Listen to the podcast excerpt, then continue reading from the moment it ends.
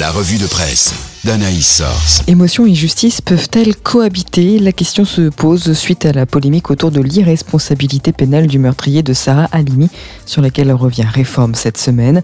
Jugé pénalement irresponsable car il était sous l'influence de stupéfiants quand il a tué la sexagénaire. Le meurtrier de Sarah Halimi ne sera donc pas jugé.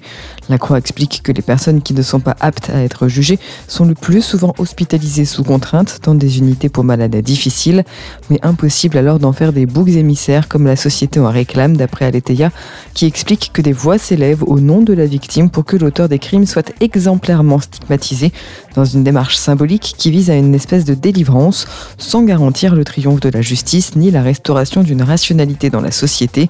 La même chose se passe aux États-Unis suite au procès de Derek Chauvin dans l'affaire George Floyd, sur laquelle Témoignage chrétien fait son édito.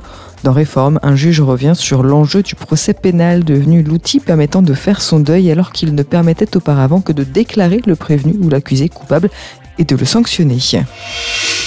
Faut-il exprimer sa foi quand on est engagé en politique? Évangélique.info indique que le Premier ministre australien Scott Morrison a témoigné de sa foi pentecôtiste et qu'il aurait même imposé les mains dans le cadre de ses fonctions.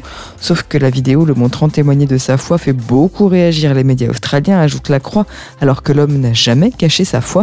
Au Pakistan, en revanche, pas question de témoigner. Le Parlement pakistanais a même débattu d'une potentielle expulsion de l'ambassadeur de France, pas à cause de sa foi, mais à cause du droit au blasphème défendu par la France, détaille Réforme.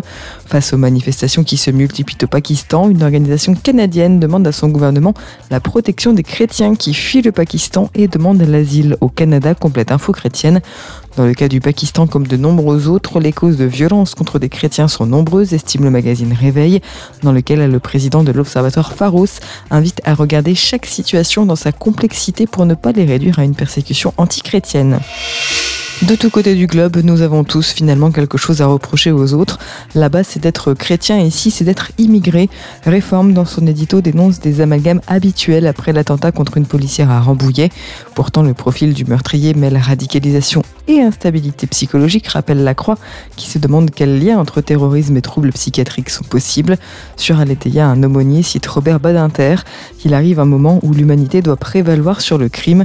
Cela ne veut pas dire que justice ne doit pas être rendue, mais il faut garder à l'esprit la dignité de l'être humain qui nous est donné par Dieu.